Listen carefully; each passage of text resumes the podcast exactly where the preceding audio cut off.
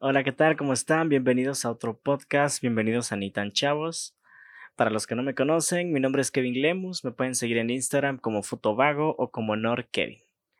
Esta semana hay un tema bien cool y es sobre los influencers. Específicamente, ¿qué hay de malo con los influencers?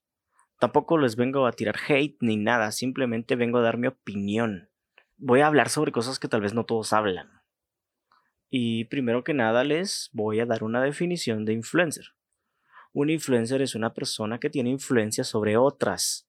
Un influencer se podría decir que es un líder de opinión. Eh, ¿Y qué pasa con estos influencers? Ellos generan un tráfico de personas en sus redes sociales que les genera valor a ellos. ¿Por qué? Porque yo al momento de ser un influencer tengo eh, un poder de opinión que las otras personas valoran y respetan. Por aquí va más o menos el término de influencer, o al menos lo que yo pienso que es o debería ser. ¿Y qué pasa? Bueno, les voy a explicar un poco eh, cómo funciona o cómo es el método de los influencers. Por ejemplo, yo vengo y tengo una playera nueva y me junto con mis amigos y me dicen, qué bonita tu playera, me gusta. Entonces yo les digo, sabes, la compré en tal lugar y está barata. Me costó tanto. Y las personas van a decir, ah, qué chilero, me gustó su playera, está barata y la venden en tal lugar.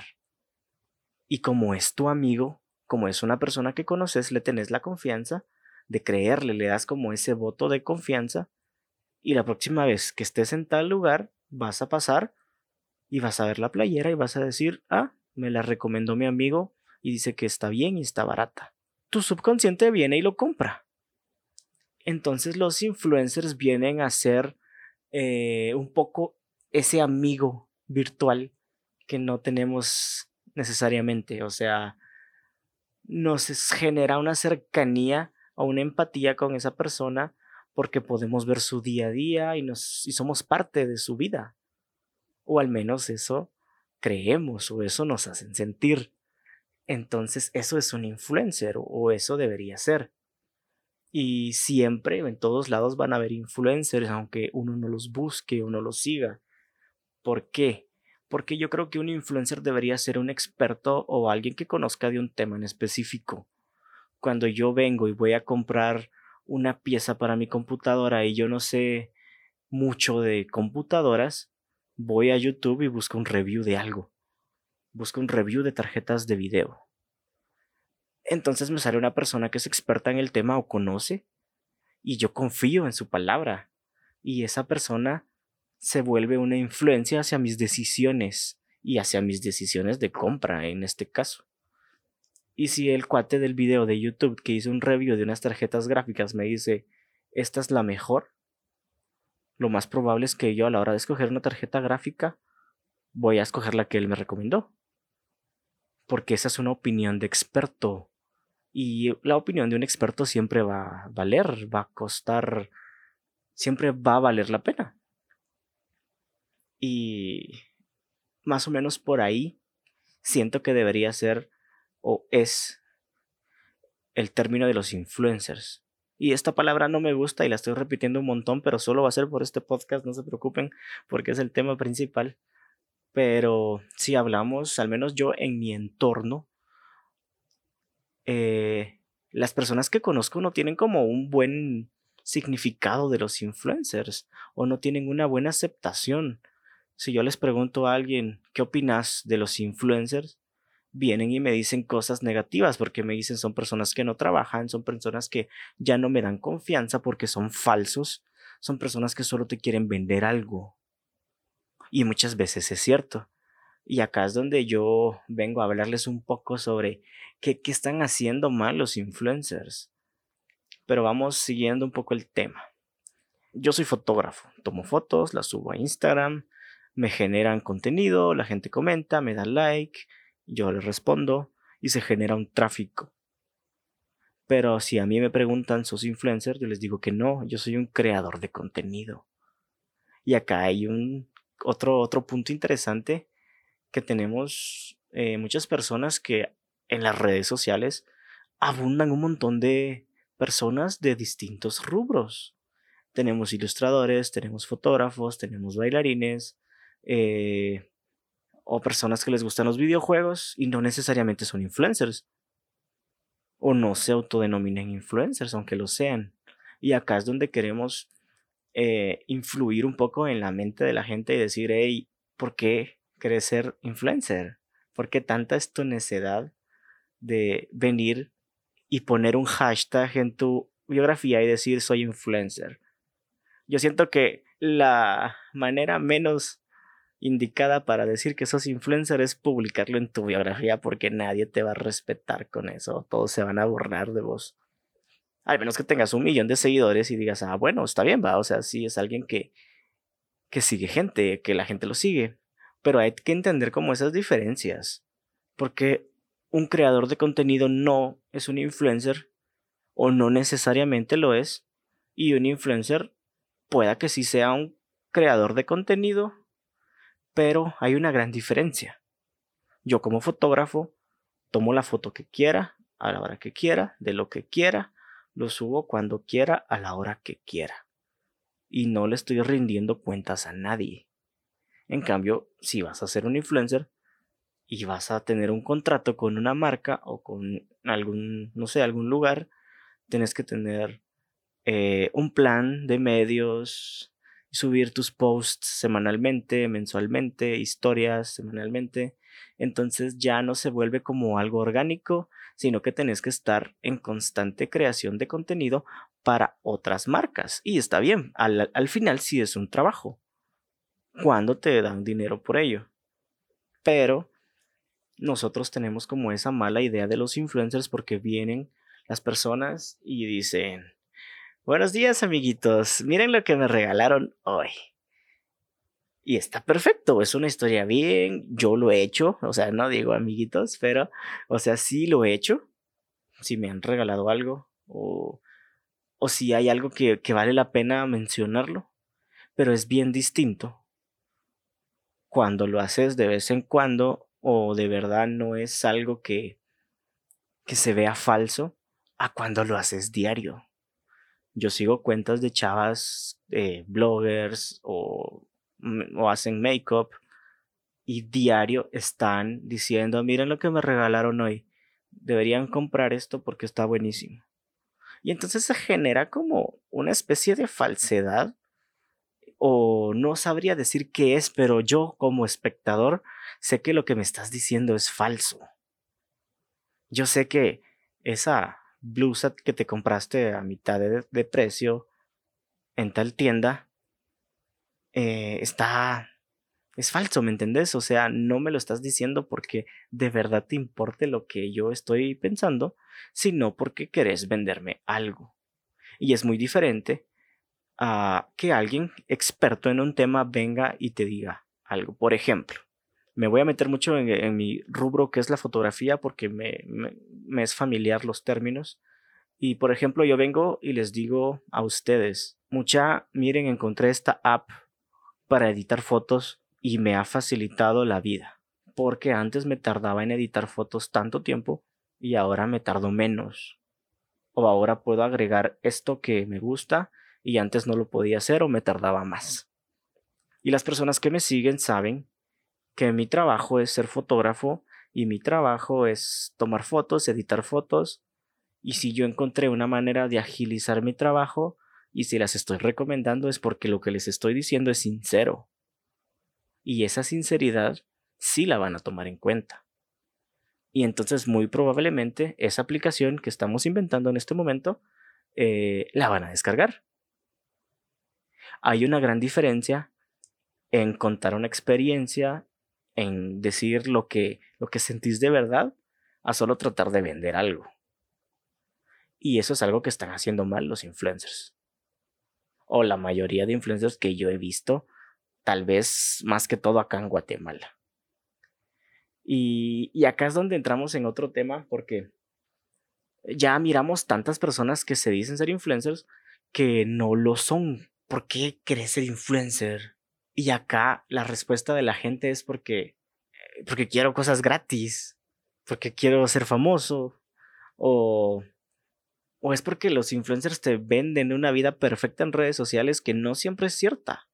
Y yo creo que muchas personas se dejan llevar por eso porque la mayoría de los influencers, no todos, ahí vamos a hablar de los demás, pero la mayoría de influencers que son acá específicamente hablando de Guatemala, eh, son personas que son caqueros, tienen un, un estilo de vida más arriba del promedio y vienen y nos muestran sus desayunos, sus casas, sus viajes.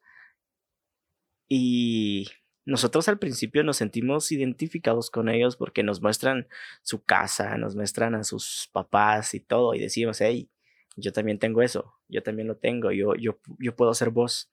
Pero luego nos muestran lujos, viajes, carros y nos inspiran de alguna manera y decir, yo quiero tener la vida de esa persona o incluso muchas veces solo por morbo nos quedamos viendo qué hacen. Es como que ya dónde se fue ahorita esta chava, porque se la pasa siempre viajando.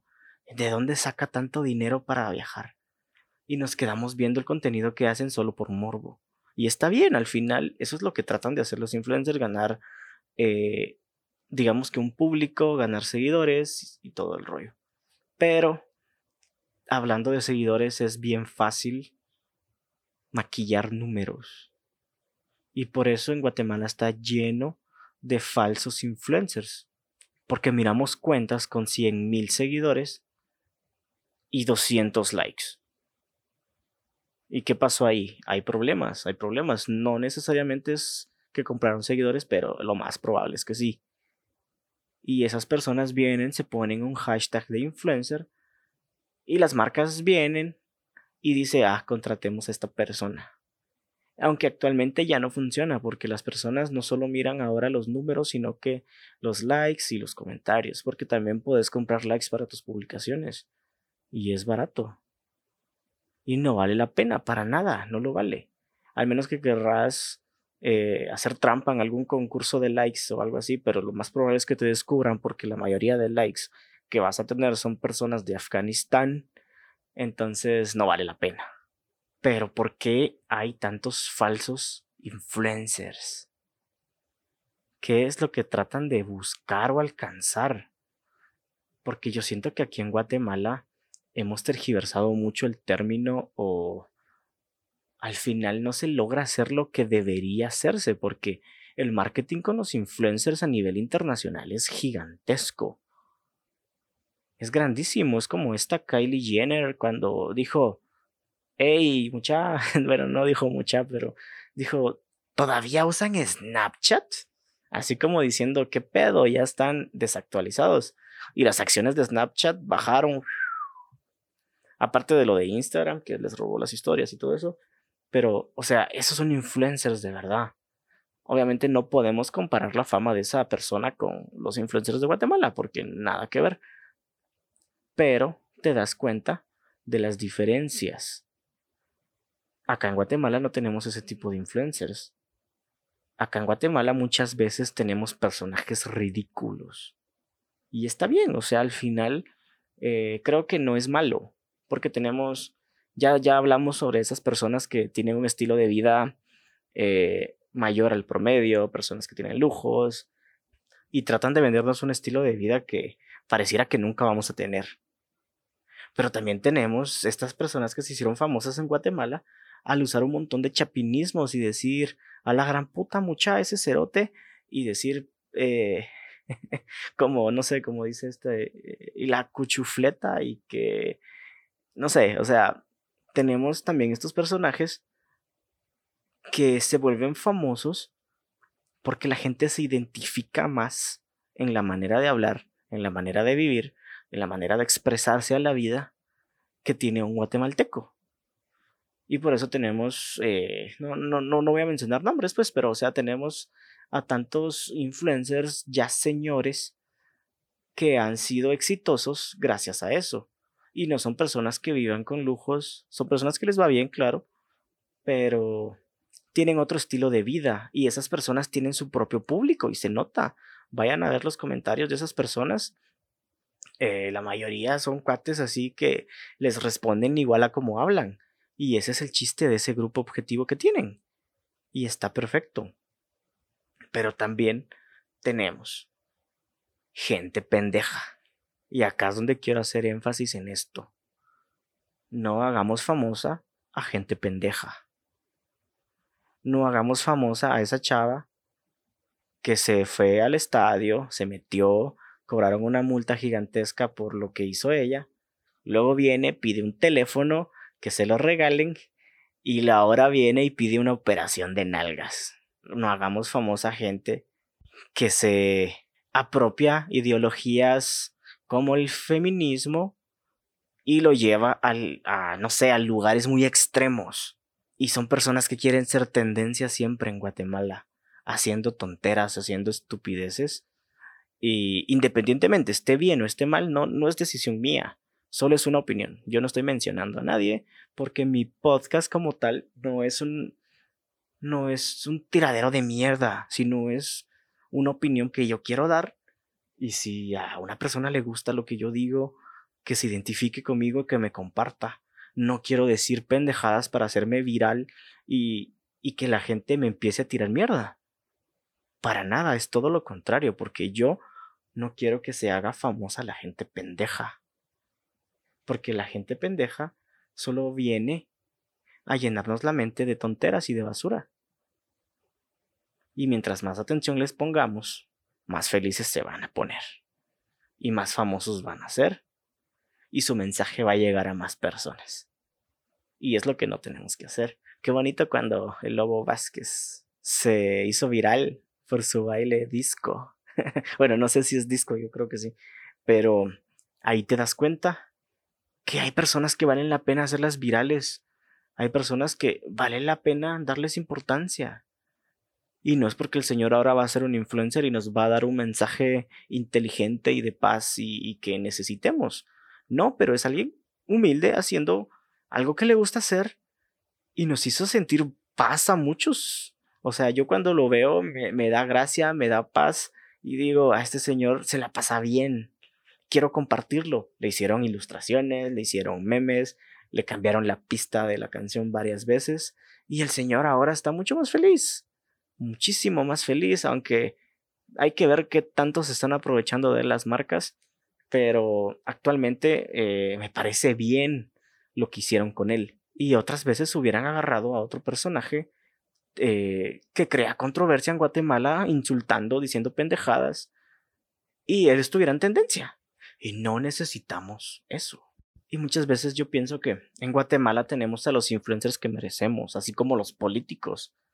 En Guatemala tenemos a los políticos que merecemos porque muchas veces no somos las personas más listas en escoger las cosas. A veces lo popular no necesariamente es lo mejor. Y lo mismo pasa con los influencers. Por eso tenemos influencers que son de combate. O tenemos influencers como esta chava que se, se lanzó al estadio. O tenemos influencers como este cuate que, que su único trabajo es tirar mierda en YouTube a otras personas. Eh, yo muchas veces miraba a este chavo y decía, me da risa, está buenísimo. Y luego me di cuenta que su chance solo era tirar mierda a todo, a todo. Y no reconocía nada bueno. Y por eso tenemos que pensar mucho mejor a la hora de, de que hagamos viral a alguien. O a la hora de que em, querramos que un mensaje se escuche más. Porque en Guatemala hay gente pendeja, pero la gente pendeja se hace famosa por gente pendeja. Me explico. Yo quiero darles a entender también que tal vez el término no, no lo usemos bien, el término ya esté muy prostituido y todo, pero al final del día todos podemos ser influencers. Todos tenemos un grupo de amigos que nos escuchan. Todos tenemos un grupo en Instagram que valoran nuestras opiniones, nuestros pensamientos y nuestra manera de actuar. Entonces, si vos empezás a compartir tu manera de pensar, tu manera de sentir, de actuar en redes sociales, te podés llegar a convertir en un gran influencer. Aunque tengas pocos seguidores al principio. Pero no hay que crear tantas máscaras porque muchas veces las personas se vuelven influencers y generan un personaje solo para redes sociales. Y eso no está tan bien. Y se entiende que se llegue a crear un personaje porque eh, estar tan atado a tu Instagram y responder feliz y siempre estar feliz te genera ansiedad. Yo no podría estar feliz siempre. Pero si vos empezás desde abajo, querés ser un influencer, querés ser una persona famosa, exitosa, y querés que las demás personas lo vean, puedes empezar a hacerlo sin necesidad de ponerte un título gigantesco de influencer en tu biografía. Para nada. Empezá a hacer las cosas que te gustan. Volvete experto en algo que sepas, en algo que te apasione. Y las personas te van a llegar a pedir tu opinión. En mi caso, muchas personas me han llegado a decir, Kevin, ¿qué cámara compro? ¿Cuál es mi primera cámara? Y yo les trato de orientar en lo que puedo. Y a veces yo me pregunto, ¿por qué me preguntan esto a mí si yo no soy, yo no soy un experto así en el tema? Yo no he tenido todas las cámaras del mundo. Pero esas personas me miran a mí como un ejemplo en muchas cosas. Y tu responsabilidad mínima es contestar esos mensajes. Y si no puedes hacerlo, no trates de ser algo que no vas a llegar a ser. Entonces el último mensaje que les dejo es, todos somos influencers de una u otra manera, nos guste o no nos guste. Y ese fue el tema de esta semana. Muchas gracias por escuchar. Eh, la verdad es que me gustó mucho hablar de esto. Y hay muchísimas cosas que se quedaron sin hablar. Podríamos hacer hasta una segunda parte. Podríamos invitar a alguien. Pero para todos los que me están escuchando, muchísimas gracias por todo el apoyo. En este momento somos el podcast número 89 en Guatemala y vamos subiendo. Hasta el próximo podcast.